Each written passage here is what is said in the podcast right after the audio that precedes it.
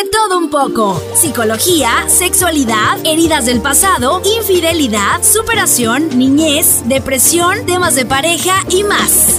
Respondemos preguntas con o sin respuesta en cada tema que tratamos con nuestros expertos invitados. Escucha nuestro podcast todos los martes por Spotify, YouTube y Apple Podcast. Síguenos en Instagram y Facebook como de todo un poco. De todo un poco llegando a más lugares con Corina Olea. Muchísimas gracias por aceptarme la invitación. Estuve viendo muchos de tus videos y es un contenido súper interesante. Y el video que me encontré fue el del dinero.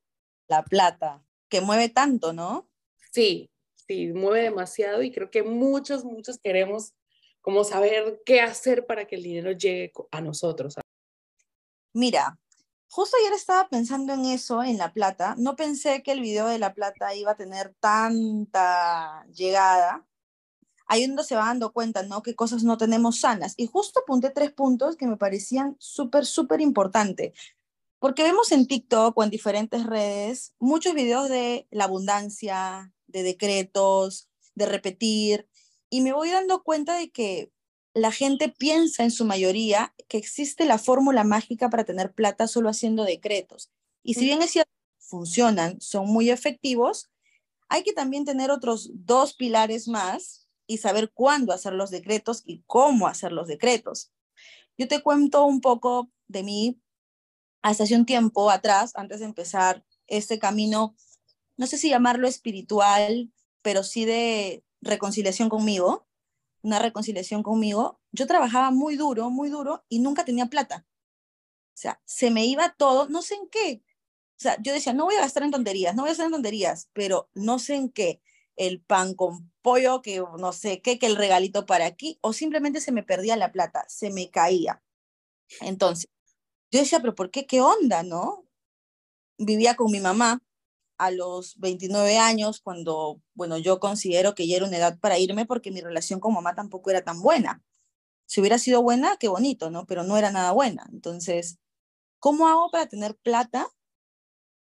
Mudarme y al tercer mes no que me voten del departamento y, y poder mantenerme, ¿no? Hasta que un día eso también va muy ligado a lo que hacemos aquí, hice mi proceso de ayahuasca con conciencia real de que estoy dispuesta a cambiar todo lo que me digan que tú, tendría que cambiar.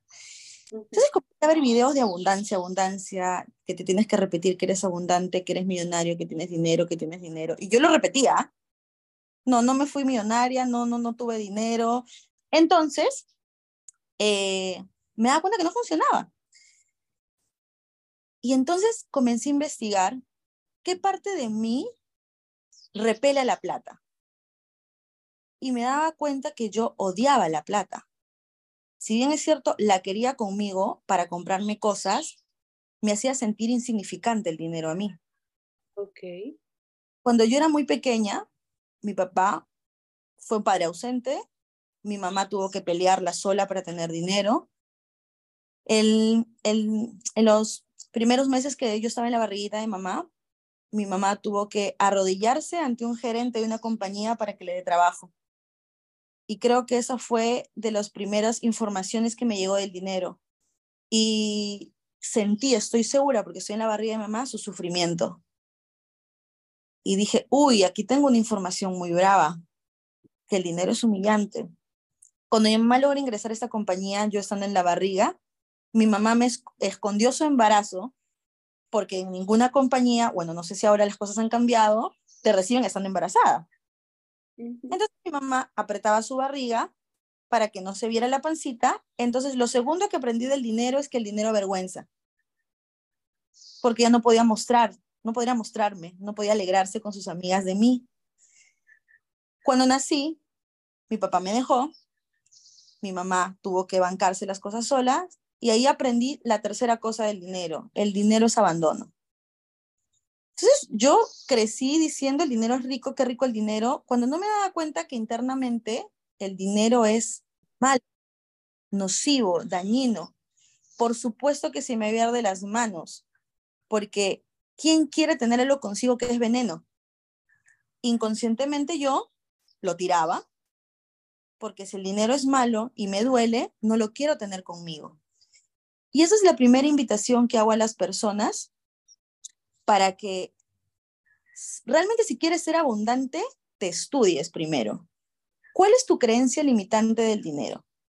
Más atrás de eso, porque también la palabra creencia limitante está muy de moda la espiritualidad. Se ha vuelto más una moda y un comercio que un proceso de vida. Entonces, ¿qué realmente sientes en cuestión a la plata? Por ejemplo, yo te pregunto a ti, ¿qué sientes de la plata realmente? Si vamos para atrás, ¿qué te hace? ¿Qué sientes? ¿Qué ves de la plata? Bueno, ahorita que ya estoy como un poquito más consciente, sé que no debo estar peleada con el dinero.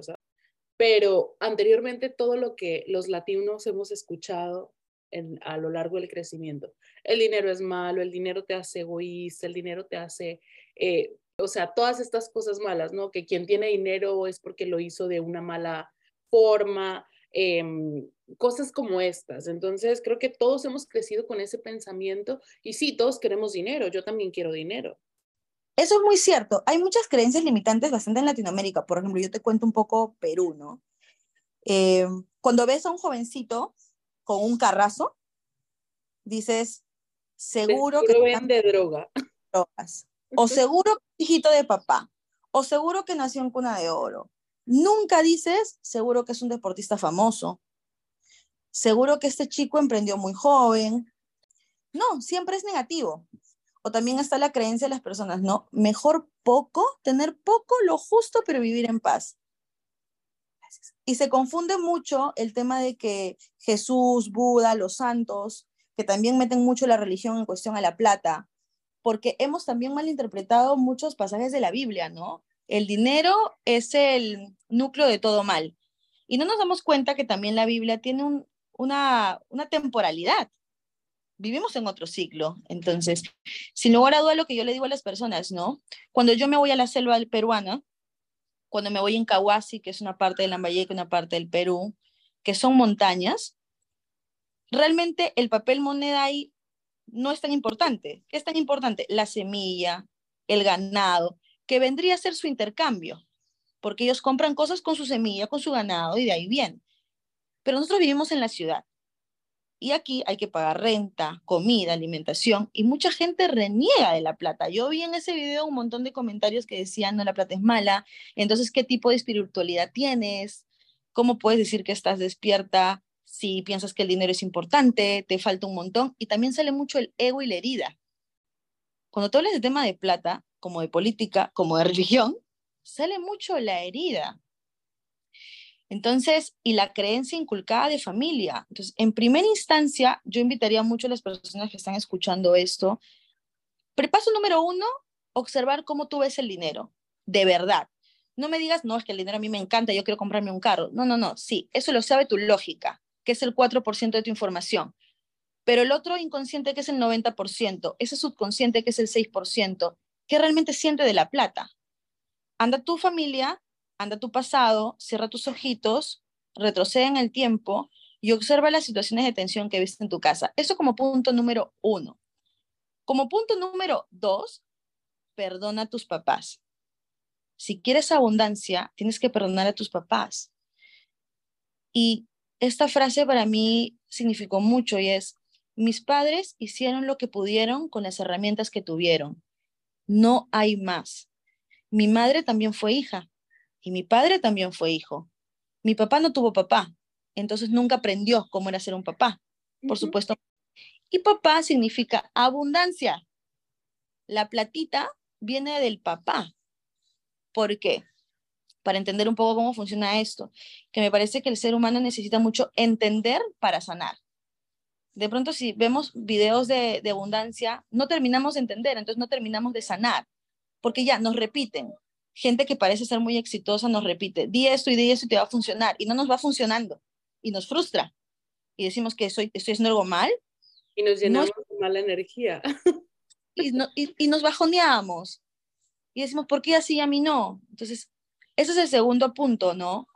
Perdona a tus papás y entiende que ellos también fueron hijos. Y si quieres plata, concéntrate en tu padre. ¿Por qué? en la etapa de las cavernas, en la época de las cavernas, la crianza era así. Tu mami te tenía, estaba en la cueva, con el fuego, con las demás mujeres, hablando. De ahí viene la palabra chisme, porque las mujeres se concentraban en hablar, en intercambiar opiniones para poder criar mejor al bebé, mientras los hombres se iban a casar. El hombre traía la comida y las pieles y nos daban abrigo. Desde esa época el hombre es proveedor, es el que da el dinero. De ahí muchos temas con la mujer empoderada, y que eso es otro tema. Pero el hombre es proveedor por naturaleza, entonces ahí tienes que ir. Si quieres dinero, ve a tu papá. Cierra tus ojos, vuélvete una niña y dile todo lo que te hizo falta en tu época de infancia.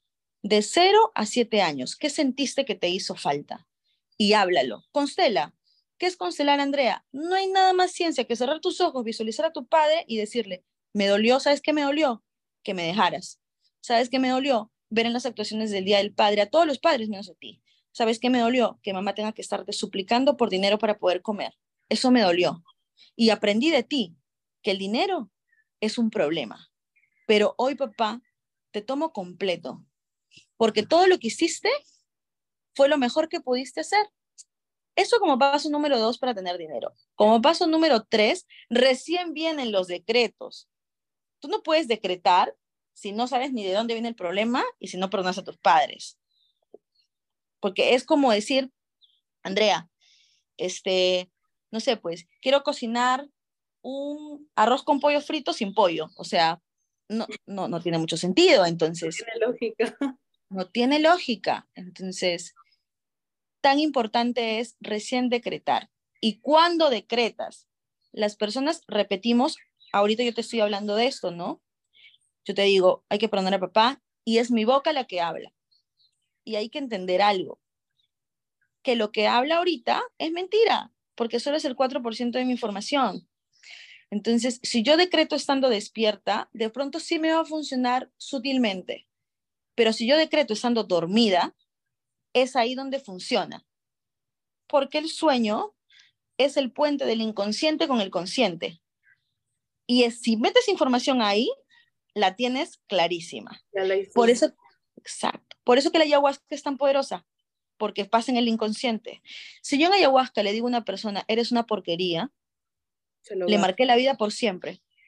Y por más que el día siguiente no se acuerde, en su subconsciente se quedó. Que es una porquería. Si yo le digo, e-, eres una persona divina, hermosa, tus padres te aman, te adoran, estás volviendo a nacer, estás naciendo desde la luz, suelta esa oscuridad, no se va a acordar, pero todos los días va a decir, oye, soy una persona hermosa, soy luz, porque fuiste ahí. Entonces las personas cuando ven videos en TikTok que son muy entretenidos, y yo los sigo a muchos, que me parecen bastante bacanes, muy bonitos, muy buenas ideas, hablan solo del, soy abundante, soy abundante, coge un vaso de agua, sí, pero eso solo es el 4%, ve al 96%. ¿Qué es lo que yo hago? Que es que mi tip número 3 yo tengo un audio que siempre escucho en Spotify, que es Yo soy dinero, yo soy abundancia. Es jodido escucharlo los primeros días porque no puedes dormir bien, es como que, bucha, a mí me gusta el silencio absoluto. Y te cuento un secreto, yo Ilumina, que es el centro que tenemos aquí en Perú, enero, después de Navidad, siempre bajan las ventas en todo. Porque toda la gente gastó su plata en... Gastada. Entonces, yo en enero digo, ay, ¿no? Eh, hay que pagar sueldos, hay que pagar rentas, hay que pagar los maestros. Y dije, no, no, no puedo permitirlo. ¿Qué me está faltando? Para, porque es también una excusa. Para que falte algo es que a mí me falta algo. Entonces, dije, voy a dormir diferente esta vez. Voy a ponerme a escuchar decretos. Escucho tanto los decretos que voy a hacerlo dormida. Desde el día 2 que me puse a escuchar decretos toda la noche, incómodo sí, pero por momentos me dormía, mis ventas se dispararon brutalmente. Brutalmente, o sea, fue una cosa instantánea. Para arriba, todo para arriba, todo para arriba, todo para arriba. El día en que dejé de escuchar el decreto, algo bajó. Y dije, ok, tampoco no puedes ser adicta a los decretos. no vas a estar dependiendo de algo y es ahí donde entró mi manifestación o mis decretos despierta. Donde yo dije, yo no soy el video, yo soy la abundancia. Y recién me funcionó el decreto despierta. Yo soy abundancia. ¿Por qué? Porque ya estaba instalado aquí. El decreto ya estaba grabado acá. Yo lo que hacía era activarlo con mi voz. Entonces, yo sí le recomiendo a todo el mundo que tenga pasos. Paso uno, reconoce tu herida. Paso dos, ve a tus papás. Paso tres, usa decretos inconscientes durante la noche. Y paso cuatro, decreta consciente. Bienvenidos a De Todo Un Poco con Corina Olea. Hola, hola, muy buenos días, tardes o noches. Bienvenidos una vez más a De Todo Un Poco. Mi nombre es Corina Olea y el día de hoy traigo una súper invitada. Creo que les va a encantar este episodio que vamos a hacer, ya que todos queremos tener una buena relación con el dinero. Y como bien sabemos y hemos escuchado, el dinero es energía y conciencia.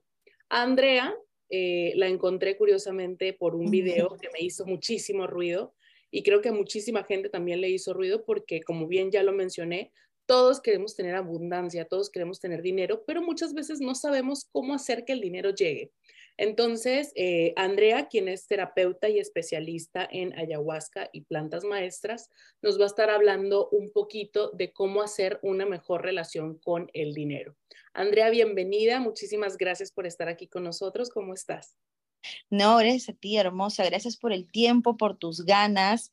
Y qué especial lo que estás haciendo. Qué especial lo que estás haciendo porque estás haciendo que las personas estén más enteradas, tengan más información y yo feliz de acompañarte en este viaje, en este viaje que has emprendido tú, el viaje del conocimiento. Te felicito. Gracias, muchísimas gracias. Yo creo que ahorita todos estamos como en este mood de, de querer despertar, ¿no? Pero como bien estuvimos hablando en el intro, a veces manifestamos, queremos hacernos espirituales, pero como que se está haciendo como una moda y no sabemos realmente cómo hacer para ser espirituales. Porque a lo mejor yo digo, ay, yo quiero ser espiritual, pero solamente es por manifestaciones, decretos, eh, lavarme las manos con sal y agua, eh, o regar canela en mi casa, etcétera. Pero quizás no estoy haciendo como ese 96% que tú mencionabas eh, en qué hacer para que llegue el dinero o la abundancia o ser un poquito más espiritual. Entonces me gustaría saber, primero que nada, ¿qué es la espiritualidad?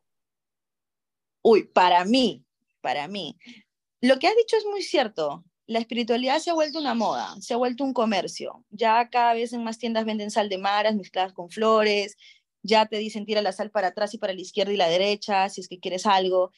Y yo te voy a decir en primer momento qué es la espiritualidad para mí.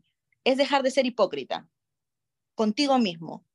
Deja de ser hipócrita contigo mismo. Para ser espiritual o estar despierto, para mí, y esa es mi opinión, no tengo la verdad absoluta, pero sí tengo mi verdad. El día en el que te das cuenta que la espiritualidad no está en tu luz, sino en tu oscuridad, estás lista para cambiar. ¿Por qué en mi oscuridad, Andrea? Yo siempre quiero mi luz, mi luz interior. Tu luz siempre fuiste luz, siempre fuiste luz. Tú eres un ser supremo, pero tienes humanidad. Y tu humanidad es tu oscuridad. ¿Qué es la oscuridad? Tus traumas, tus dolores, tus carencias, tus heridas de la infancia, ¿las conoces? Si las conoces, estás preparada para despertar. Segundo, ya, decimos, yo soy una persona espiritual, soy una persona despierta, porque medito y, hago yoga todos los días. Ya, ¿y qué haces por el prójimo fuera? Cuéntame, ¿a cuántos mendigos has ayudado hoy día? ¿O cuántos árboles has sembrado este último mes? ¿Cuánto plástico estás dejando de usar en el supermercado? Porque ahora la gente que es espiritual va al supermercado y mete las cebollas en una bolsa de plástico, mete los tomates en una bolsa de plástico. Creo que existe una una espiritualidad muy cómoda. Entonces, primer momento, para ser espiritual tienes que ir a lo más profundo de tu porquería. Yo siempre le digo así a mis pacientes de tu porquería. ¿Cuál es tu porquería? Dime tu porquería. De pronto algún paciente me dice, ¿sabes cuál es mi porquería más grande? Que deje salir un violador de la cárcel por una coima. Esa es mi porquería más grande. Y ahora sí, tienes razón. Me creo espiritual y no me doy cuenta que eso que hice me trae rezagos a la vida. Entonces, ¿qué tengo que hacer? Ir a esa porquería y limpiar la porquería. Cuenta tus secretos más oscuros, sácalos, pide perdón. Arrodíllate ante tus padres diciendo, he sido tan intransigente de no entenderlos. Espiritualidad y despertar no está en la comodidad. Y lamento decirles a todos ustedes que tampoco es en el yoga. Espiritualidad está aquí, en este cuerpo lleno de hábitos y de costumbres. ¿Estás dispuesto a romperlos? Si la respuesta es no estoy dispuesto a romper, entonces no estás dispuesto a ser espiritual. Si estás dispuesto a romperte, entonces ya eres pura luz, porque desde las ganas que ya tienes, ya eres pura luz. Rómpete como una cáscara. Para que nazca un pollito, tiene que romper su cáscara. Y estoy segura que ese pollito tan chiquito le duele el piquito. Es una guerra salir de ese huevo. No es fácil. Y no tiene una mamá a veces ahí para que esté picoteando por él. Muchas veces sí, pero en la mayoría no, nacen solos. Ese eres tú ahorita, rompiendo tus hábitos, tus costumbres, tus lealtades y tus apegos. Y en la plata es también un gran apego y un gran hábito y un gran dolor. Rómpete. ¿Qué es romper también? Andrea, quiero plata, pero tengo miedo a ser independiente. Quiero plata, pero siempre se me va de las manos, me falta. Andrea, mantengo a mi mamá, mantengo a mi papá. Tengo plata, pero siempre que tengo plata se enferma mi mamá. Entonces, ¿eres hija de tu mamá o eres mamá de tu mamá? Hay mucho que ver ahí con a la plata, pero te aseguro que si te rompes, prepárate para recibir no solo dinero, sino nuevas amistades, nuevos amores, nuevos trabajos, nuevos viajes. Y lo mejor que vas a recibir es una nueva visión ante el mundo en que vives. Sabes que me encanta eso que acabas de decir y me hizo clic en algo que ya había escuchado anteriormente, que hablaba sobre cuando uno quiere los cambios, ¿no? Por ejemplo, estás pidiendo abundancia, estás pidiendo que llegue eh, más dinero a tu vida, etcétera, ¿no? Y de repente en esta transición que, viene, pierdes el trabajo, eh, dejas de estar con amigos, eh, a lo mejor pierdes a la pareja, etcétera. Y tú dices, Dios mío, ¿por qué me está pasando todo esto? ¿Qué he hecho mal? ¿Sabes? Entonces, lo que, lo que escuchaba en el video era que decía, ok, si estás pidiendo dinero y a lo mejor en tu trabajo ganas 700 dólares a la semana, pierdes el dinero, pierdes el trabajo, perdón, es porque vas a encontrar un trabajo mejor. Pero si en esa transición tú ya estás diciendo, Dios mío, es que todo me va mal, todo me sale mal, esto y lo otro, es cuando tú estás atrayendo la mala vibra y a lo mejor ya no te llegó ese trabajo para el que estabas por el que estabas pidiendo, ¿sabes? O sea, ese, ese dinero que tú decías, yo quiero más dinero, quiero ser más abundante. Eh, no estás confiando en tu proceso. Exacto. Entonces es parte de un proceso también. O sea, cuando te empiezan a pasar estas cosas malas y tú a lo mejor te centras solamente en lo que, en lo malo que está pasando cuando en realidad son oportunidades. Son grandes oportunidades, pero hay que tener paciencia para transitarlas y confianza en ti. Ahora, si te ha pasado a ti que puedes estar escuchando eso, está bien, tente paciencia. Sí, no todo es de la noche para la mañana. Paciencia, no te, no te sobrejuzgues tampoco, ¿sí? A veces nos sobrejuzgamos porque decimos, quiero esto, pero lo contrario, está bien. Todos estamos aprendiendo a estar más presentes, está bien. Pero lo que pasa mucho, y tienes mucha razón con lo que acabas de decir, es que mucha gente quiere el cambio, pero no quiere vivir el proceso del cambio. Quiere de frente el cambio, de pronto dices, quiero manifestar un mejor novio o que mi novio sea, quiero un novio cariñoso, un novio empoderado, quiero un novio con dinero, y de pronto tu novio te deja. Oye, pero si estabas pidiendo otra cosa, ese chico no te lo iba a dar. En la vida te lo tiene que quitar para ponerte la persona correcta. Lo que tú decías es muy cierto, gano 700 dólares a la semana. Yo quiero ganar 2000, pero tampoco hay magia. En tu trabajo no es que te vayan a subir el sueldo en la misma semana 2000 haciendo lo mismo. Va a venir otro pero tiene que haber una ruptura. Si nos damos cuenta, las personas que son santos, por así decirlo, aquí en este caso Santa Rosa de Lima, San Martín de Porres, Jesús, ¿no? Están en constante sufrimiento, de cierta forma, siempre rompiéndose. Y yo decía antes, conchale, qué gente tan, no sé, pues, porque sufren en vano, mártires, o sea, ¿cuál es la necesidad de estar sufriendo? O sea, qué, qué daño, qué absurdo.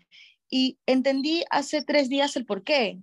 Estaba sentada pensando en la abundancia y caí en cuenta, yo no soy una persona religiosa, eh, creo en el universo, creo en Jesús como un gran maestro, pero dije, claro, pues estos huevones se rompían todo el tiempo para seguir elevándose. Tenían que romperse y Jesús se rompió tanto que murió. O sea, se llevó al límite del cuerpo. El broer se rompió. Santa Rosa de Lima, que es una santa que en Perú ella se autoflagelaba con un látigo. Bastante extremo, ¿no? Pero se rompió. Y entendí que el ser humano necesita romperse. Felizmente, lamentablemente, no lo sé. Pero vivimos en una cáscara y para pasar de nivel hay que rompernos un poco. Y tienes que estar dispuesta a romperte. Muchas personas vienen y me dicen, Andrea, yo quiero tener más plata, quiero tener una mejor relación con mi hijo, pero no están dispuestos a cambiar ninguna estrategia. Quieren quedarse ahí y quieren que el milagro venga solo. Y no, a ver, si tú quieres abundancia en todo sentido, rómpete. Yo te cuento algo muy, muy, muy, muy breve. La primera vez que yo decidí romperme fue cuando me fui a Mendoza a meditar en acción. Yo meditaba mucho, pero meditaba sentada, viendo una pared y haciendo mis ejercicios, hasta que un día mi maestro de yoga me dijo, ay, qué cómodo meditar así, ¿no? Yo le digo, ya me acostumbré, antes me causaba aburrimiento, no fue cómodo al comienzo. Bueno, me dijo, esa meditación ya llegó a ser mediocre. Ahora tienes que meditar en acción, tienes que romper el cuerpo. ¿Cómo romper el cuerpo? Y me dijo, claro, tu cuerpo ya está acostumbrado a estar sentado, ya está acostumbrado a concentrarse, ya está acostumbrado a cerrar los ojos y llegar a un estado de relajación. Esa meditación ya no vale nada. Ahora tienes que ir a por el cuerpo. Y me mandó a Argentina a cosechar almendras en un sol de 40 grados de 6 de la mañana a 5 de la tarde. Y yo mientras cosechaba tenía que meditar y tenía que morir. Él me decía, muere, mátate, córtate la cabeza. Y me parecía duro. Hasta que un día lloré y dije, esto es una porquería. Encima estoy pagando para trabajar y que ganen ellos, porque las almendras encima son caras y las venden en todo el mundo. Y yo como cojuda, perdón, estoy trabajando aquí gratis. Me arrebaté. ¿Qué salió? Mi ego, mi narcisismo, mi falso amor. Salió la injusticia. Dejé el palo, grité y encima son unos hipócritas porque matan a los pájaros. O sea, habían muchas cosas que pasaban que a mí no me cuadraban. Entonces, ¡ah, que esto está mal! Y me dijeron ahí, siéntate que estás lista para despertar. Nivel uno, pasa de nivel. Saca esa cólera. Sí, es que esto es injusto, esto está mal. Y lloré, lloré, lloré, lloré. Dejé de renegar y lloré, lloré. Y dije, soy una porquería egoísta. Y cuando dije soy una porquería egoísta, me dijeron, despertaste. Eres una porquería egoísta porque aquí estamos cosechando almendras para crear más casas de meditación alrededor del mundo, es para ayudar. Y tú solo piensas en ti. Y siempre has pensado en ti. Incluso cuando estabas sentada meditando, dices que para perdonar a tu familia, siempre pensaste solo en tus emociones. Nunca en tu mamá, nunca en tu papá, era solamente tú. Ahí está tu falso amor. Cuando pasé por ese proceso de duelo y sentirme una porquería, recién me sentí un poco, un poquito iluminada, un poquito. Fue mi primer, como cuando sale una semillita así a coger el sol. Y ahí me di cuenta que el ser humano sí necesita estos golpes. Pero sabes que tiene que llegar un momento también donde ya no tengas que aprender desde el dolor, sino aprender desde tu paz. Pero si el ser humano no cambia desde la paz, lamentablemente va a venir el dolor para removerte, como un terremoto, ¿no? Tiene que mover las placas. Hay un, imagínate el desastre que ha habido ahora, más de 4.000 muertos, cuántos edificios abajo, pero esa fue la liberación de la tierra. La, la superficialidad, hay un caos. Los seres humanos estamos sufriendo por eso, pero la tierra está agradecida porque pudo liberar. No esperemos terremotos en nuestra vida para liberar. Para ir a terapia, no esperes estar en la porquería. Para hacer ayahuasca o cualquier proceso, no esperes estar en la pena. Entonces, bueno, es algo que te quería compartir de un poco de los golpes, ¿no? Que me comentabas tú también. Me parece muy, muy bonita la historia y, y creo que muchas veces cuando hacemos algo o algo pasa en nuestras vidas o queremos hacer un cambio en nuestras vidas, es porque siempre estamos pensando en nosotros. No vamos un poquito más allá. Yo personalmente eh, hace un mes, dos meses, empecé a tomar terapia. Entonces ya tengo una psicóloga. Y em, cuando yo dije voy a empezar a tomar terapia, hubo quienes me dijeron, ¿para qué? Mm. Si tú estás bien. Y yo, bueno, a ver, no es que yo esté mal, mal, mal, mal, pero tampoco es como que esté bien, bien, bien. Y el principal motivo por el cual decidí tomar terapia es porque yo en un futuro quiero ser mamá y no le quiero pasar los traumas a mis hijos. Mm. Entonces, cuando pedí a una, a una persona que ya hemos tenido aquí en el podcast, Olga, es una, una súper psicóloga y nos ha apoyado en muchísimos temas. Yo le dije, Olga, ¿sabes qué? Le digo, recomiéndame a una terapeuta. Dijo, te voy a recomendar a esa terapeuta, bla, bla, bla. Y en el proceso de, de registrarme con ella y todo, bla, bla, me dice ya, ¿por qué quieres tomar terapia? Y yo le dije, mira, te voy a ser sincera, yo quiero tomar terapia porque en un futuro quiero ser mamá y eh, no quiero pasarle los traumas a mis hijos. Y ella se quedó sorprendida, o sea, como que la gente no llega así porque sí, siempre llega porque estoy mal con mi pareja, em, eh, tengo una muy mala relación con mis padres, eh, tengo depresión, tengo esto, tengo lo otro, pero no llega como que siendo consciente, ¿me entiendes? Y creo que, que eso que tú dices es como que va muy a la par. O sea, a veces estamos haciendo las cosas por nosotros, solamente por nosotros y no pensando en los demás. Yo es cierto, estoy tomando terapia y, y, me va a ayudar a mí para entenderme un poquito mejor, pero el principal motivo es por los futuros hijos que voy a tener, porque no quiero pasarle los traumas que yo ya tengo. Porque todos hemos nacido con traumas, todos tenemos traumas, aunque tú, alguien diga, no, yo no tengo traumas porque yo crecí con mis papás, eh, yo no tengo la herida del abandono. No, a lo mejor no tienes la herida del abandono porque creciste con tus papás, pero no te ponían atención y tienes la herida del rechazo. Muy cierto lo que estás diciendo, Corina. Y te felicito, qué interesante. Qué interesante que te estés preparando para y los bebés que vengan van a ser bebés súper bendecidos porque tienen una mamá consciente y responsable. La palabra es responsable, tú eres una mujer responsable, responsable de lo que vas a hacer. Y ahí voy a la gente y lo que tú mencionas, la gente no es responsable, espera estar en caos y las cosas por arte de magia. Mira qué bonito que te estés preparando para ser mamá.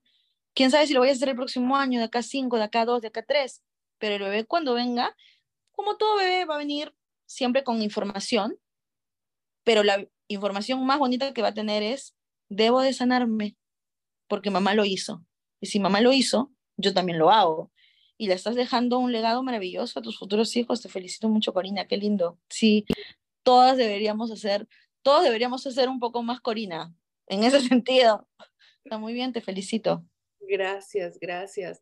Pues bueno, creo que, que todos deberíamos de ser un poquito más conscientes y creo que no hay mejor regalo que ese, ¿sabes? El, el hacer generaciones más sanas.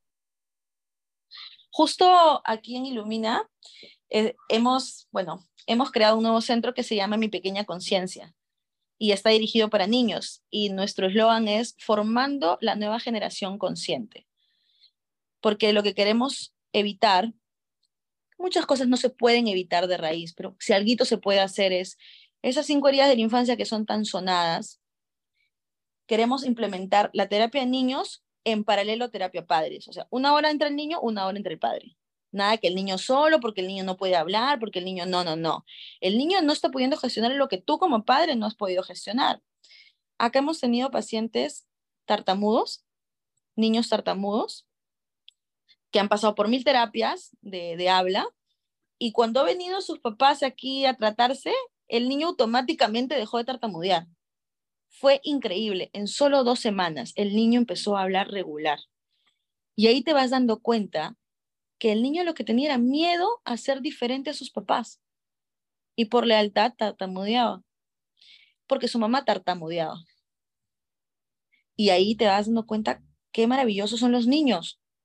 Qué tan inocentes, compasivos son que hasta se autocastigan para ser vistos y aceptados en su clan. ¿no? Entonces, cuando hablamos de dinero, abundancia, hijos, trabajo, te vas dando cuenta que todo es unidad. El dinero no está separado de la familia. La familia no está separada del dinero. El trabajo no está separado de la familia. Mi crecimiento no está separado del dinero. Cuando las personas dicen, a ti solo te importa la plata porque eres materialista, sí soy materialista porque vivo en un mundo material. Y eso no me hace una mala persona, ni menos ni más espiritual. Soy materialista porque cuando voy a la tienda me piden dinero para comprar arroz. Yo no voy a la tienda y digo, te voy a dar un poco de mi espiritualidad, dame tres kilos de arroz. O sea, sería increíble, ¿no? Pero no pasa en este mundo. Entonces, creo que cuando hay ese tipo de videos y contenidos en redes, salen mucho las heridas, como te decía en un comienzo, y los reproches, ¿no? La envidia, pero no envidia como la conocemos, sino es una envidia inocente de una niña que no sabe cómo hacerlo mejor. No es una envidia de que hay mujer que tan envidiosa, no. Es una envidia inocente. Salen nuestros niños a renegar. Y eso es hasta dulce, porque te das cuenta qué herida está hablando, la del abandono, la de la injusticia, la de la traición. O sea, todos los comentarios, ya sean positivos o negativos, son demostración de cómo fue nuestra infancia y nuestra adultez y cómo nos trataron. Entonces, son, son verdades de heridas. Entonces, lo que sí quisiera que, que, entendamos todos, todos, todos, y yo también estoy en un proceso de entenderlo, porque de despierta no tengo nada, yo estoy solo sanándome, yo estoy solo queriendo tener más paciencia conmigo, cuando manejo con ansiedad, con el corazón latiendo muy fuerte, me tengo compasión. O sea, yo no estoy haciendo esta chamba para decir yo soy espiritual y tú no. De pronto mi ego muchas veces lo quiere así, porque a veces también me gana mi ego, mi soberbia, mi prepotencia, mi narcisismo, que lo tengo. Y también soy paciente con eso, porque fui una niña herida. Voy a tener narcisismo de todas maneras. Me invalidaron muchas veces cuando era niña. De adulta me puedo validar, y la forma de validarme es con narcisismo muchas veces, pero soy responsable de mí. Cojo mi narcisismo, lo bajo un poquito porque tengo que ser tolerante y consciente con el resto. Si quieres dinero, prepárate para todo lo que conlleva tener dinero. Como dijo Spider-Man, que decía, creo que un gran poder corresponde a una gran responsabilidad. Y el dinero es una energía. ¿Qué haces con el dinero cuando viene a ti? Es otra pregunta que la gente se debe hacer. Cuando te depositan tu plata, cuando te dan tu cheque el fin de semana, ¿qué haces con esa plata?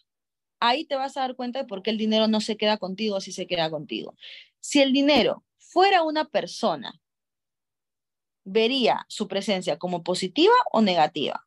Por ejemplo, si tú tienes un novio que te trata mal, que te humilla y encima lo mantienes, le das dinero, le pagas los estudios, le das para el pasaje, le pagas la comida y él te humilla, te trata mal, te saca la vuelta. ¿Qué entenderías tú, Corina, si fueras el dinero en su vida? Eres una persona que te gusta humillarte. ¿Y quisieras ayudarle a que se siga humillando? No. Por supuesto que no. Entonces el dinero se va por la puerta y dice, aquí hago daño, no voy a estar, porque si sigo estando presente en la vida, por ejemplo, de Andrea, voy a hacer que ella se humille más, regale más, desborde más, sufra más. Me voy. Yo también soy el dinero. A veces pensamos que el dinero está fuera, ¿no? Este, la energía espiritual está fuera. Todo está acá. Yo soy dinero, yo soy la energía y yo en lo más profundo de mi alma no me quiero traicionar. Entonces me deshago. Entonces, ¿qué pasa si viene el dinero y has roto el sistema familiar manteniendo a tus papás como si tú fueras la mamá. Se va a ir también. No estás respetando. Exacto. Los papás son los grandes y tú la pequeña. No es al revés.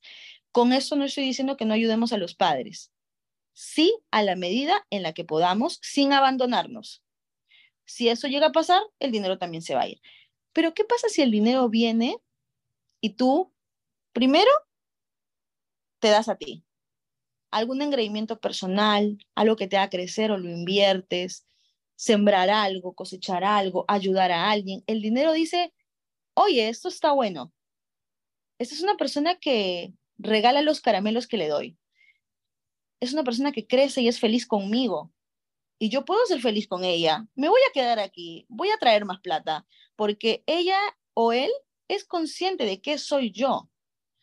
Yo te pregunto a ti, Corina, si el universo fuera un señor, así, un señor bonachón, lleno de caramelos para repartir en el mundo, ¿a quién le daría más caramelos? ¿A quien se los come todos y es egoísta o a quien los comparte con el prójimo? Al que los comparte, definitivamente. Si yo fuera el universo, haría lo mismo. Exacto. Y muchas personas pueden decir acá, pero yo comparto con mi novio, comparto con mi familia. Sigue siendo tú. Son tu extensión, sigue siendo egoísta, pero afuera Afuera no hay nada. Te voy a contar una, una cosa. Em, a mí me gusta, no es como que me guste, sino que siento como esa, me llama, y yo siempre he dicho, lo he comentado en otros podcasts que he hecho, eh, que yo en mi vida pasada fui un hombre. Mm. Porque cuando yo veo a las personas en situación de calle, o sea, si yo me compré un Subway o compré una pizza o esto y lo otro, y yo ya comí un poco o, o de repente tengo más comida, qué sé yo, a mí no me cuesta bajarme del carro y llevarle la comida a la persona y decirle, oye, ¿tienes hambre? Y le doy la comida. Entonces el otro día, em, de las muchas veces que lo he hecho, eh, la persona con la que iba le dije, vamos a darle una pizza, ¿no? Y pues le, le di la pizza. Y luego me dice, le dije, ¿por qué tú no das? Y me dice, es que yo estoy para que me den, no estoy para dar. Oh, bueno. Entonces, entonces eh, a lo que voy es que no es que yo sea rica, yo no soy rica, pero no me cuesta darle a las personas eh, si yo veo a alguien en situación de calle. Y muchas veces he escuchado eh, de, otras personas que dicen, es que tú no sabes qué hizo esa persona, si fue un violador, si fue esto, si fue lo otro. Es un drogadicto. es un drogadicto. Entonces mi respuesta es como que a mí no me importa qué fue lo que hizo, o sea, si hizo algo malo ya lo está pagando, o sea, mira cómo está esta persona. Yo no estoy viendo, yo no estoy buscándole el currículum para saber qué fue lo que hizo, simplemente es darle algo a esa persona, porque yo no sé cuántos días tiene sin comer esto. Entonces creo que muchas veces, como tú bien dices, em, yo soy compartida con mi familia, yo soy compartida con mi novio, pero no estás viendo a, tu alrededor, no estás viendo a esa persona que no conoces. Siempre, siempre te preocupas solamente por los tuyos. Mm, es, es, Corina, es, es muy cierto y conforme te escucho mucho más, eres una persona muy hermosa en todo sentido. Te felicito mucho por eso. Y, y sí, y, y, y, hay varias partes para, para tu historia, ¿no? Lo que dijo tu amigo, yo estoy más para que me den. En las palabras también hay carencia, ¿no? Abundancia no es tener la cuenta llena en el banco. Abundancia es lo que tú haces. Es, soy tan abundante que puedo compartir. No me va a faltar, estoy segura que no me va a faltar. Sé que voy a tener comida siempre, entonces puedo dar. Cuando alguien no da, por miedo también, ¿no? Me falta. Y si no tengo y no puedo, y también está bien sentirlo así. Cada persona está viviendo su momento, ¿no? Y la abundancia también es claro. No veas tu círculo cercano, eso es muy fácil. Y de hecho la Biblia dice algo muy importante. Yo no soy religiosa como te digo, pero tiene varias, varias frases que son bastante interesantes. En la Biblia te hacen una invitación a, si vas a ayudar, no juzgues, solo ayuda, calla. No importa si fue lo que tú dices, drogadicto, violador, es que si vamos a analizar el currículum de cada uno, entonces no nos darían nada a nadie, porque todos estamos un poco locos y todos estamos un poco rotos y todos le hemos fregado en algún momento. Si vieras tú mi currículum, no me darías nada, porque he sido una persona confundida muchos años de mi vida y he lastimado muchísimo. Y hoy por hoy, cuando quiero ayudar, debo decirte, Corina, que parte de mí sale el juzgamiento, ¿no? Ah, esta chica, este, bueno, se lo merece. Se sale también de mí eso. No te puedo negar, yo no soy una persona, una santa. O sea, viene alguien y digo, ah, escaneo, ¿no? Y ya sale mi juicio, ah, se lo merece. Por eso le pasa esto. Qué bien que le pase lo. Se me sale como terapeuta automáticamente yo jalo toda esa nube negra, la meto y digo, esto se llama oscuridad y es mía. Y no tiene nada que ver con la persona que estoy viendo. Y ahí sale un poco más mi luz, ¿no? Donde me callo, donde escucho y donde me avergüenza de mí mismo y mis pensamientos. Ser espiritual, otra cosa es, tente paciencia, que siempre va a salir tu, tu oscuridad y no la no reniegues. Solo cógela con tu supermano, vuélvela a meter, tenle paciencia y que salga ahora tu luz.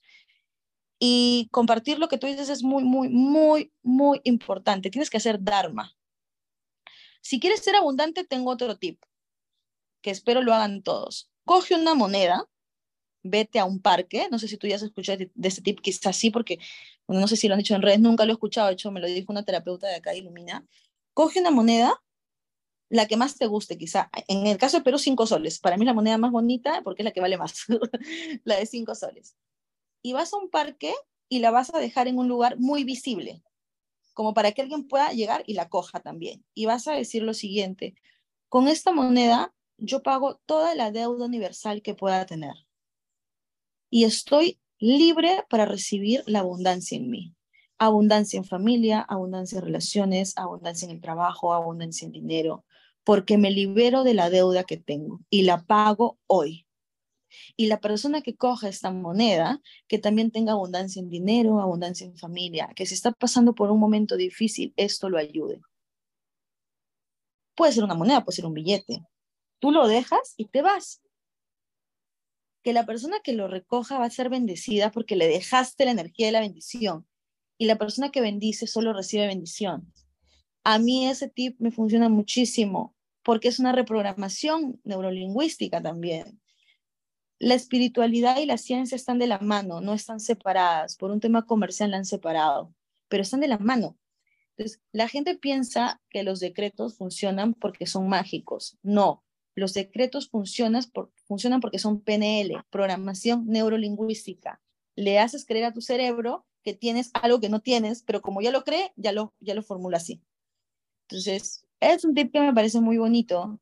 Si quieres ser abundante y si quieres ser compasivo con tu prójimo, anda al parque, anda a una playa, anda a una vereda, deja una moneda, pon la intención. Quizás eso se le encuentra a un mendigo, una persona en estado calle, y esos cinco soles le levanten la tarde. ¿Sabes? Ah, pasó algo muy triste aquí hace tres días. Un mendigo se suicidó eh, acá en, bueno, yo voy a un barranco, es como una, una, un distrito bastante bohemio, hay muchos bares, es el malecón en la playa, tenemos playa eh, y se puede ver la playa, ¿no? Y en el acantilado siempre duermen muchos mendigos. Y hay uno que yo no, no, no sé por qué, eh, Corina, pero me, yo no soy muy sensible a la muerte por la ayahuasca que hago, veo muerte todo el tiempo, muerte de ego, digo muerte, me he sentido morir mucho. Estoy bastante, creía, creía que estaba muy reconciliada con la muerte, hasta que pasó esto hace dos días y yo no sé dónde me salió tanto llanto, porque yo no lo, no es que sea mi amigo, sí lo veía en el parque, lo saludaba, le daba comida, porque él tenía un perrito que se llama Toski y yo tengo mis perritos y, pero se tiró. Y cuando se tiró había gente alrededor que pudo hacer algo y simplemente no hicieron nada. Y yo digo, ¿en qué mundo estamos viviendo para ser tan canallas de no mirar al resto y meterte? Ese chico dormía en el parque con su perro, se protegían, eran amigos los dos. Un hombre muy bueno. Yo no sé si se drogaba, no se drogaba. A mí jamás me faltó el respeto, siempre me trató con mucho amor y siempre compartíamos ciertas vivencias. Y dice que hubo tres señoras que estaban ahí viendo mientras él se tiraba y no se tiraba, se tiraba y no se tiraba, porque fue un proceso, no es que llegó y se tiró, sino vieron durante muchos minutos la sensación y el querer tirarse. Y nadie hizo nada. Este es un llamado de atención para mí y para todos métete. Porque si vamos a partir, partir de la espiritualidad, de que todos somos uno, entonces tú también eres la persona que está en la calle. Por eso tú le das tu pan. Porque lo más profundo de tu corazón entendiste eso. Y eso te hace a ti una persona sabia, compasiva. ¿Qué va a pasar, Corina, contigo? Que en el futuro vas a tener muchos ángeles. Porque tú fuiste un ángel para alguien. Entonces, es un llamado de atención, ¿no? Reflexionemos, si queremos ser espirituales, van más allá de, intencionar un vaso con agua. O sea, eso, discúlpenme, para las personas que me escuchan, eso es hipocresía pura y dura.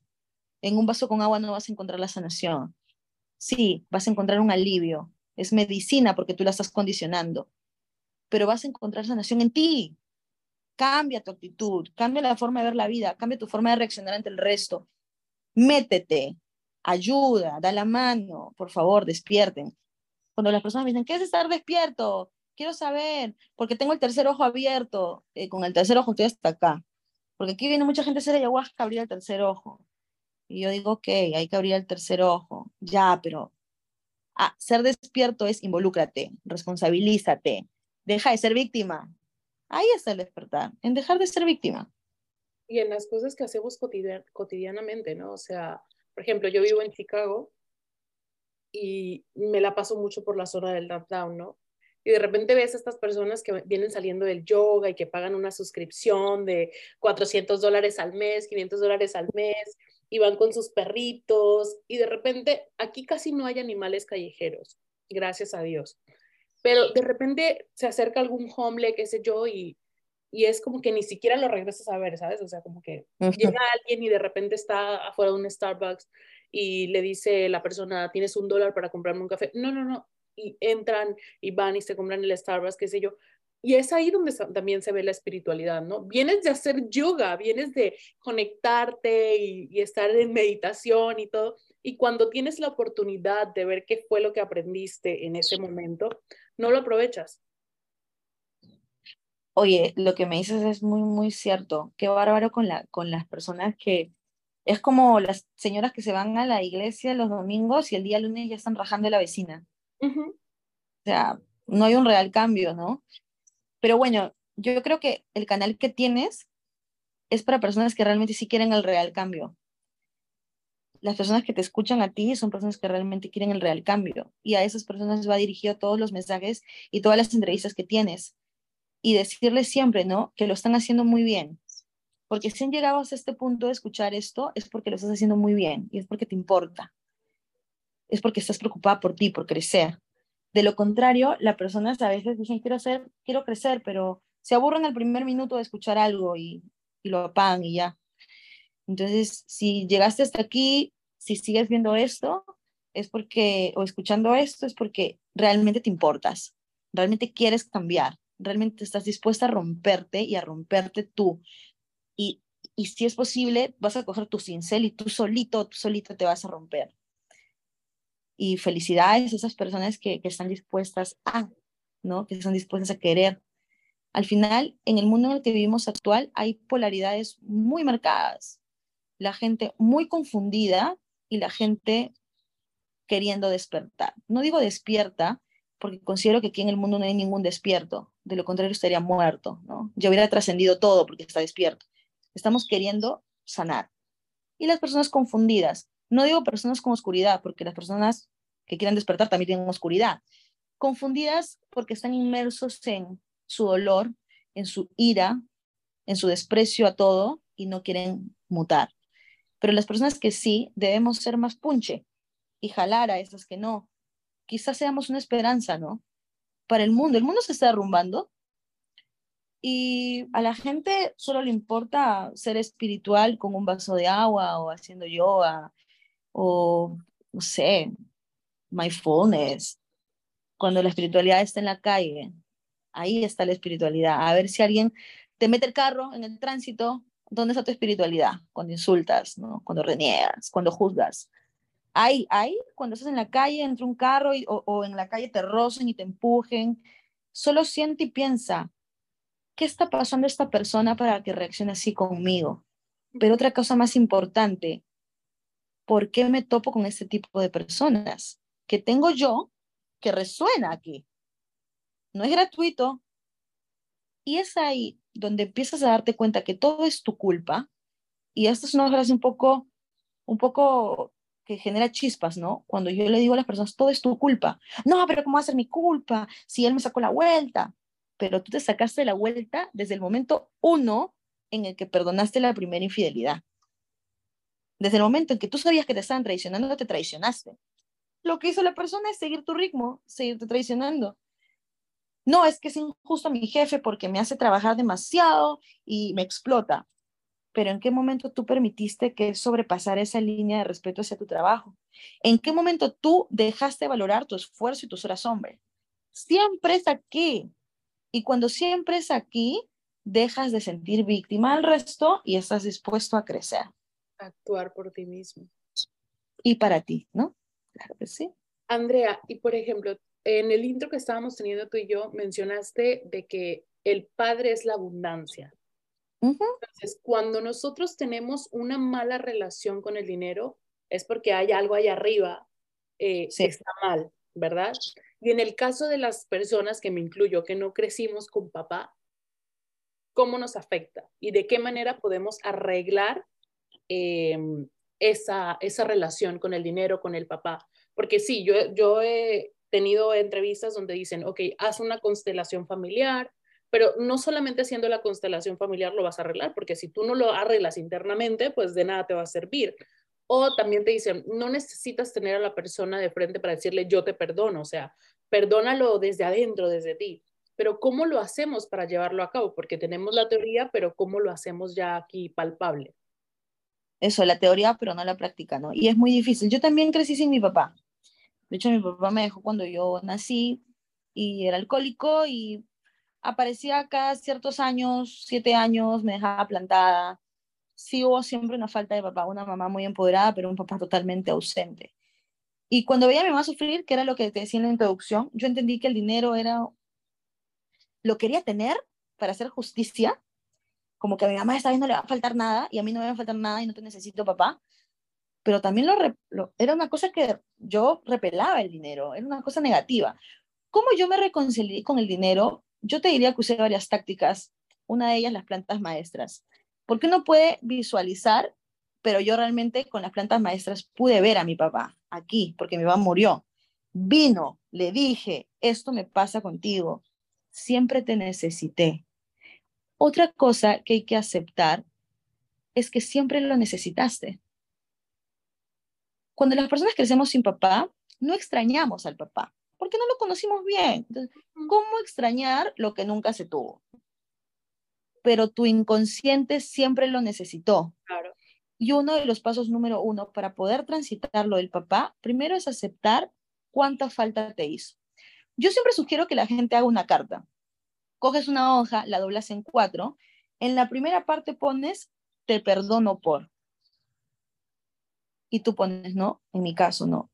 Te perdono por haber hecho a mi mamá sufrir. Te perdono por los golpes que le diste. Te perdono por las humillaciones que le diste. Te perdono por nunca haber estado conmigo. ¿Sabes, papá? Cuando iba a las actuaciones del Día del Padre y veía a todas sus amiguitas con sus papás, yo me sentía miserable. ¿Sabes, papá? Yo estudié en un colegio de monjas y que mi mamá sea divorciada era motivo para que me discriminen todo el tiempo. Y hablaban mal de mi mamá y decían que era lesbiana y que yo era la hija de una de nadie. Te perdono por eso, papá y doy todos esos perdones y los pongo en la carta, sin sentirlo muchas veces, ¿ah? Sin sentirlo muchas veces. La mayoría de las veces no lo sientes, pero lo escribes. La segunda parte de la hoja pones, perdóname por. Pucha, y uno dice, encima yo le tengo que pedir perdón a este huevón. O sea, y la primera carta que yo hice solo decía, te perdona mi papá por todo el odio que aún te siento. Era todo lo que puse en la segunda parte. La tercera parte es te agradezco por. Y luego uno dice, pucha, ¿por qué tengo que agradecer si al final no hizo nada? Bueno, puso la semilla de la vida. Pero me parece bien cliché ya también. Gracias por la vida. Ahí, ahí eso lo hace cualquiera. Uno dice, ¿no? Hasta que lo planteas ya. Gracias por la vida.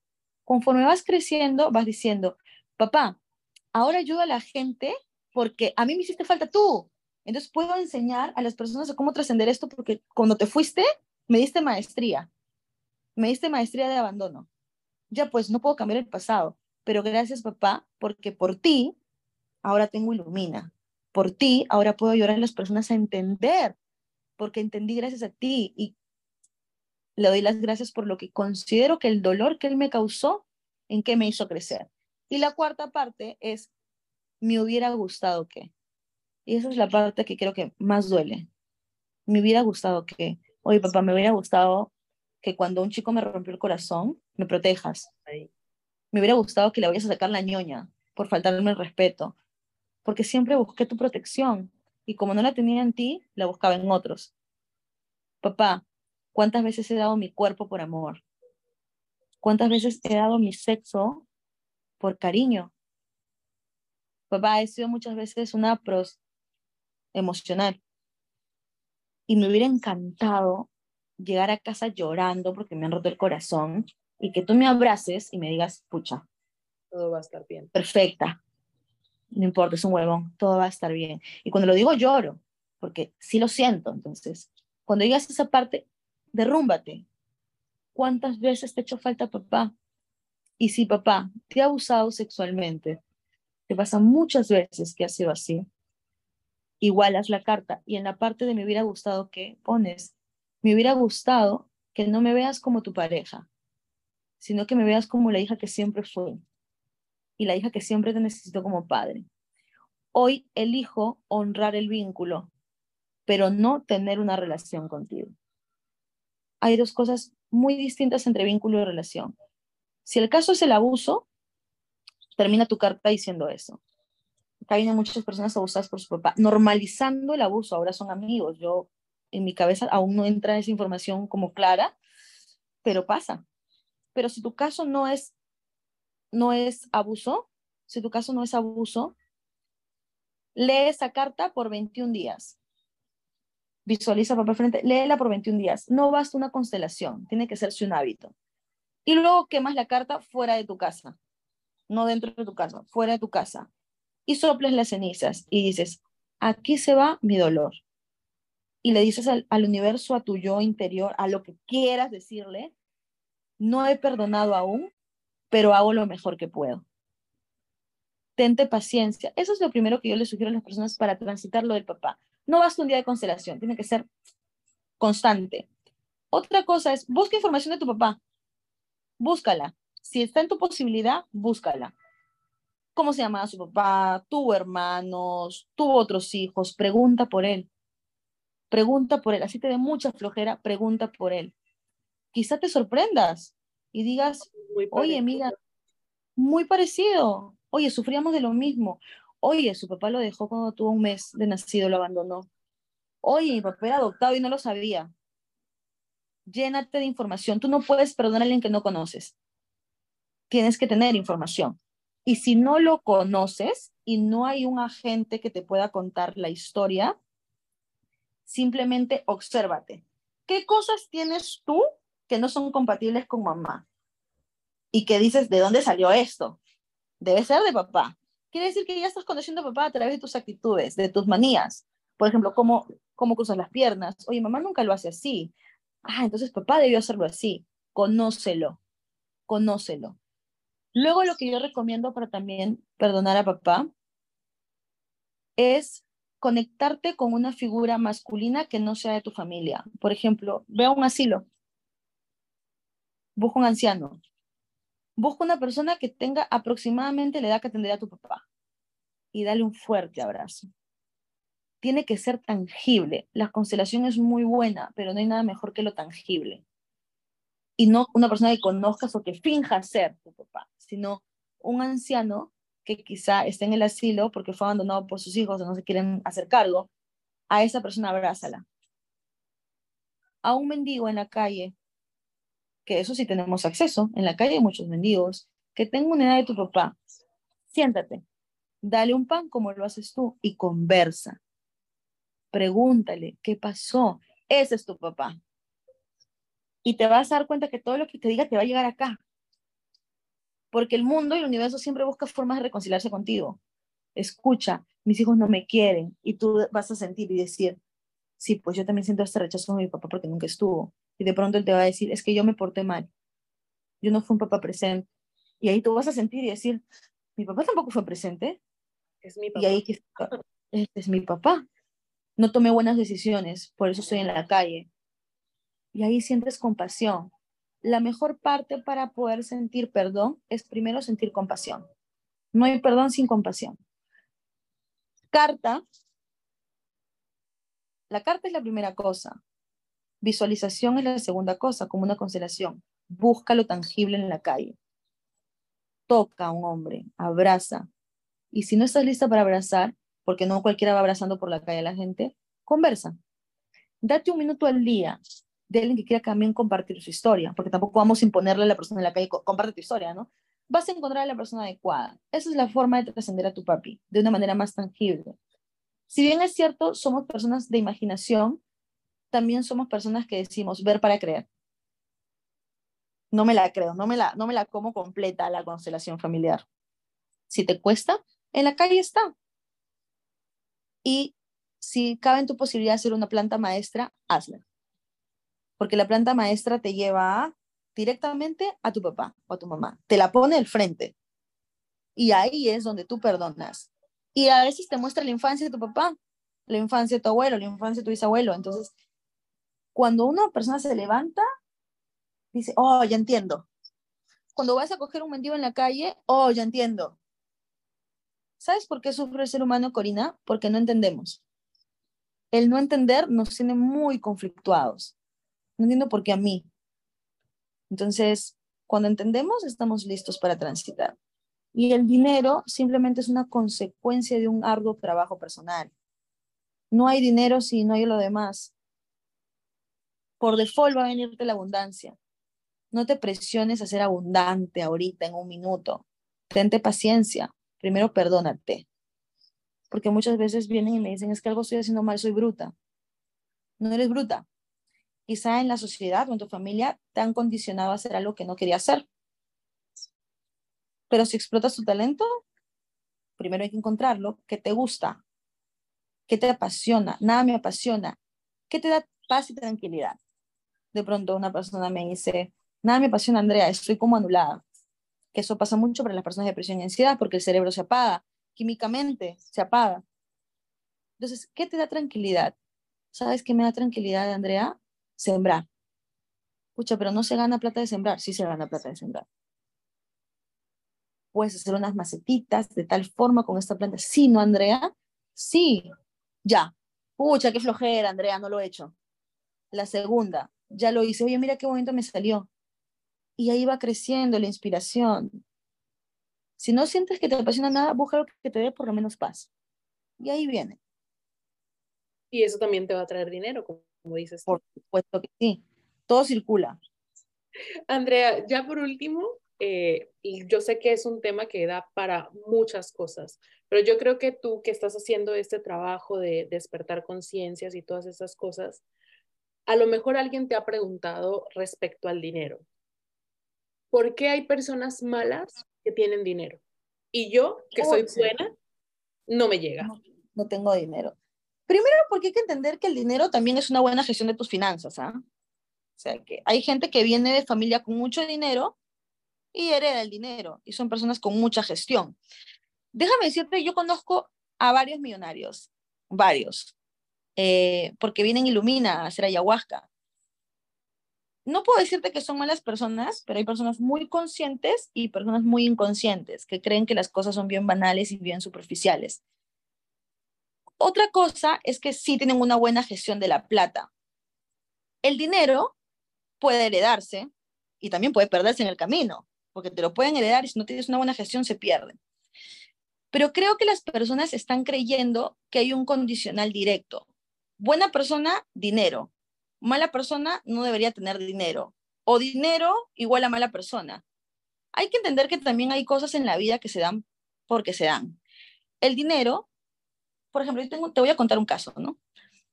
Yo tengo un buen amigo, no es un buen amigo, es esposo de una buena amiga, que es multimillonario aquí en Perú, tiene minas. Si tú ves su vida personal, dices, ¿cómo lo hace? Si se supone que el dinero es abundancia. ¿Cuál es el aparato más maravilloso que tienes, Corina, en el cuerpo? El órgano, el, el que te hace así, el que te tiene con pensamientos. El cerebro. El cerebro. Y aquí vamos a hablar de ciencia. Una persona que es millonaria, ¿qué tiene implantado en el cerebro? abundancia, que lo merece. Eso tiene implantado una persona millonaria en el cerebro. No es un favor que la vida le da. Lo merezco y lo tengo. ¿Qué tiene implantado una persona que tiene carencias? No lo merezco. No lo merezco, entonces no lo tengo. Entonces, partiendo por la ciencia, en cómo funciona el cerebro, yo soy muy buena. Primero hay que entender qué es ser muy buena ser muy buena es regalar la plata, ya entendimos que por ahí no va la abundancia. Ser muy buena es que te portas bien con el resto, das dinero, lo regalas, todo lo que recibes lo regalas y no te quedas con nada, tampoco entendiste que es abundancia. Una persona millonaria entendió un poco cómo funciona el tema de aquí. Si tú te vas a tener una reunión con un millonario, él te va a decir, ¿dinero? Yo lo merezco. Yo soy lo máximo. Yo hago así y creo empresa. Eso nos falta a todos los demás. Porque una persona que a veces está confundida y es mala tiene mucho dinero. Ahora, también tendríamos que entender qué es ser mala. Recuerda que todos venimos con un sistema de creencias bastante distinto. Por ejemplo, a veces yo camino, yo hablo con amigos y hablo de la muerte. Para mí la muerte es algo sublime. Para ellos la muerte es algo aterrador. ¿Yo tengo razón? No. ¿Ellos tienen razón? No. Son puntos de vista diferentes. Entonces, cuando las personas dicen, es una mala persona, también es un tema bien, es muy subjetivo. Entonces, pero vamos al punto eje, el sistema de creencias. En La Plata también tiene mucho que ver el sistema de creencias y es, ¿qué tan merecedor me creo de lo que quiero tener? Si yo le pregunto a una persona, por ejemplo, que venga, que no tiene mucho dinero, oye, ¿te mereces el dinero? Sí. ¿Y por qué te mereces el dinero? Porque soy una buena persona. ¿Y cómo es una buena persona? Me porto bien con el resto, doy a los demás, ok. ¿Y qué haces en tu día a día para generar dinero? Lo que pasa es que no sé cómo hacer, pero sí soy una buena persona. Pero ¿qué actividad tomas para generar dinero? Es que no sé qué hacer. Entonces, ¿por qué crees que te mereces el dinero por ser buena persona? Porque soy buena persona. Cuando viene un millonario aquí se sienta y te digo, ¿te consideras una buena persona? En la mayoría me dicen que sí. Algunos me dicen, tengo mucho por trabajar, tengo muchas heridas. Si tú conocieras un millonario malo, te darías cuenta que está lleno de muchas heridas que está también trabajando. Pero te lo mereces, claro. ¿Por qué? Porque trabajo duro. ¿Y por qué trabajas duro? Porque yo soy dinero. ¿Cómo es que tú eres dinero? Yo soy pura abundancia, yo soy riqueza, yo hago así y creo. Esa es la diferencia a veces entre las personas. Que las personas buenas digo buenas, porque para mí no existen personas buenas ni personas malas, solo personas confundidas y personas en un proceso, está implantada la carencia. Para mí, preciosa, no existe persona buena misia. Si me preguntas, ¿por qué? Para mí no existe persona buena, real y misia. Misia es sin plata, acá en Perú. Y no existe persona mala, mala, con plata. Habla nuestra superficialidad, porque no sabemos la historia real incluso Hitler, si habláramos de Hitler, que fue una persona que a la vista fue de las más brutales que tuvimos y conocemos un poco su historia, tú sabes que en Alemania querían crear al superhombre. Sí. ¿Y cómo lo querían crear? Dos personas en momentos de estudio, momentos de deporte. Hitler era animalista. Eso era una persona que para un cierto sector es buena, porque si tú le hablas a un animalista, le dices, oye, ¿qué opinas de, de los animales? Los amo, y de los humanos los odio, deberían morirse. Bueno, Hitler tenía el mismo pensamiento, solo que lo volvió tangible. Entonces te vas dando cuenta que mientras más vas conociendo a los seres a profundidad, sin ser superficial en la boca, todos, todos, todos tenemos ciertas heridas y ciertas carencias. Y todos, todos, todos tenemos algo por trabajar. Y el dinero también está ligado a tu mecanismo de creencias que tengas, qué tan poderoso te crees. No sé si a ti te ha pasado, Corina, que un día te has levantado y te has dicho, hoy yo soy la ama del mundo. Yo soy una chucha, lo puedo todo. Y lo consigues. Y lo consigues. Hoy yo me merezco esto. Y te pasan cosas bonitas. Eso es que tienen las personas millonarias que decimos que son malas muchas veces, porque no las conocemos porque tienen esa creencia de que lo merecen. Y esta es una invitación también para las personas que consideramos que somos buenas y que quizá no estamos teniendo la abundancia que buscamos, créetela. Y una forma de creértela es mirándote al espejo todos los días, y a la gente también le da flojera eso y decir, yo soy una chucha, todo lo que hago lo hago bien y tengo excelentes resultados y en consecuencia de mi trabajo gano mucho dinero. Hoy voy a comerme el mundo. Soy poderosa. ¿Sabes que muchos millonarios que conozco acá hacen eso todos los días? Todos los días. Y se bañan en leche, se tiran la leche. Son personas con muchas supersticiones. Se ponen la ruda, contratan a sus maestros. Y nosotros no necesitamos contratar a ningún maestro, somos nosotros los maestros. Solo mírate al espejo y créetela coge la plata, eso es otro tip que les quiero dejar. Muchas personas pensamos que el dinero es sucio. Por eso decimos que por qué las personas malas tienen dinero. Y cuando te doy un billete y te digo, pásatelo por la cara, la gente me, va, o te lo pasas y te vas, a, te vas a lavar la cara. ¿Sabes qué tienes que hacer ahora si quieres tener plata? Pásate un billete por la cara y por todo el cuerpo y no te laves. Ahí te vas a dar cuenta de tus creencias de la plata. El dinero es sucio, viene podrido, me tengo que bañar. Y ahí está, tu, ahí está lo que crees del dinero, en cómo te pasas acá el dinero. Sin embargo, si nos pasamos un jabón, por más que el jabón haya estado en el piso, quién sabe cuántas personas hayan tocado el jabón que está en el baño, tenemos la creencia de que el jabón es limpio y que nos va a purificar. Todo está aquí. Y eso es una invitación que le hago a todos. Si no tienes muy claro qué piensas del dinero y con la pregunta para cerrarla, ¿por qué muchas personas malas, entre comillas, tienen plata? Porque no son conscientes que son malas. Y tienen muy bien reprogramado su inconsciente. Si piensas que ciencia está alejado de espiritualidad y que existe alguien en el cielo que se parece a ti, que es un hombre que dice tú bueno, tú malo, entonces quizá no entendimos nada somos los dioses, estamos adentro y lo que tú creas es lo que eres. Por eso ves que hay muchas personas confundidas y equivocadas con mucha plata, porque ellos no saben que están confundidos. Ellos tienen en la cabeza que están bien. Crean desde ahí. Y tú que eres bueno, quizás no te la estás terminando de creer o no te crees merecedor de, entonces no estás creando. Hoy día, coge un billete, pásalo por todo tu cuerpo y apunta en una hoja qué sentiste. ¿Qué sentiste cuando te pasaste ese billete por la cara y cuerpo? Y trabaja en esas emociones que despertó el dinero en ti. Si sentiste asco, haz una regresión. ¿En qué momento sentiste asco por primera vez de la plata? Si, si sentiste humillación, ¿en qué momento sentiste humillación por primera vez con la plata? Ese es un ejercicio que te va a despertar bastante información. Sobre eso trabajas los puntos que ya hablamos en los, en los anteriores puntos. en los primeros minutos. Y, y otra cosa, deja de buscar en el otro. Si la persona que es mala tiene plata, bien por él. Tú sé la persona buena que tiene plata. Siempre la gente está mirando fuera. No, ojo contigo, adentro. Búscate a ti.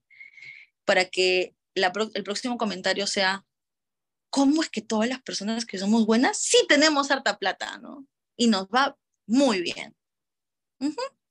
Mira, me encanta. Andrea, por favor, menciónanos tus redes sociales, dónde te pueden encontrar y para aquellas personas que tengan interés de hacer eh, una planta maestra contigo, ¿cómo se pueden contactar contigo? En TikTok me encuentras como Andrea Ayahuasca. Ayahuasca con H, ¿no? Entre A y U, H. Andrea Ayahuasca. En Instagram estamos como ilumina-ayahuasca y en Facebook estamos como Ilumina Perú. La red que más se mueve ahora es TikTok. Qué bárbaro, cómo esa red ha crecido en el tiempo. Le estoy muy agradecida a la tecnología. Eh, de hecho, qué loco, ¿no? Porque de los creadores de las redes sociales también son personas malas, pero que tienen plata, pero es que la tienen clara. Eh, búsquenme en TikTok, van a tener un, hay un montón de información. Yo cada cierto tiempo intento colgar varios videos no solo es de la ayahuasca, sino como también del dinero, de cómo perdonar a tu papá, cómo perdonar a tu mamá, o cómo vivir simplemente en paz, quitándonos el cliché de la espiritualidad y el estar despiertos, porque esas solo son palabras creadas por nosotros mismos. Mejor busquemos sensaciones de paz, que creo que todo el mundo quiere paz, paz, paz, paz es lo que buscamos. Lo llamamos estar despierto, lo llamamos estar dormido, lo llamamos lo que sea. Así que en TikTok, como Andrea Ayahuasca, pueden ponerme en comentarios cualquier tema que quieran tocar. Yo feliz, si está en mi conocimiento y en mi experiencia, lo voy a hacer.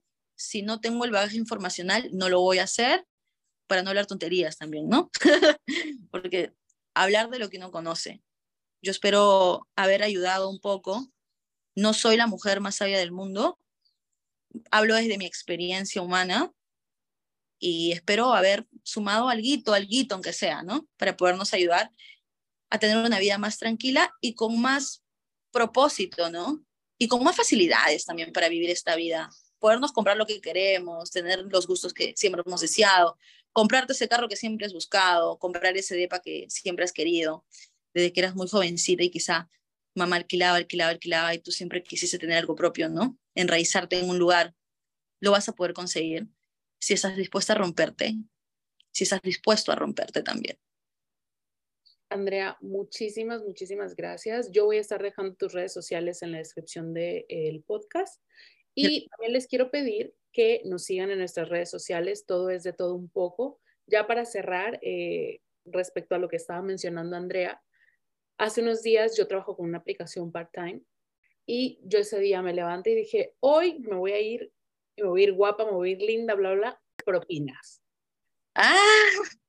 Y me subí al carro, empecé a conducir, bla, bla, bla, y en el carro iba pensando, eh, cada cliente que se suba y que se baje va a sentir la necesidad de darme 10 dólares de propina. Todos los clientes. Ahí va yo, piense, piense, iba escuchando música, piense y piense y piense y piense y piense. Se subió el primer cliente, no me dio propina, el primero. Se sube el segundo cliente, yo venía, piense y piense y piense. Dije yo, este, el primero, me va a dejar la propina en algún momento. Pasó, llegamos al, al destino del cliente y cuando se baja, me deja un billete de 10 dólares eh, en el asiento. Y me dice, ahí está tu propina. Dije yo, sí. Le llamé a mi esposo y le dije, mira, yo te dije que hoy me iba a venir con propina. Pasó. Recogí al siguiente cliente y yo venía, piense y piense y piense y piense y piense y piense. Me deja 11 dólares en la aplicación. El tercero. Se subió otro cliente, ese me dejó 3 dólares, pero dije yo, está súper bien y después el último me dejó 8 dólares en la aplicación. O sea, al final me vine con propinas.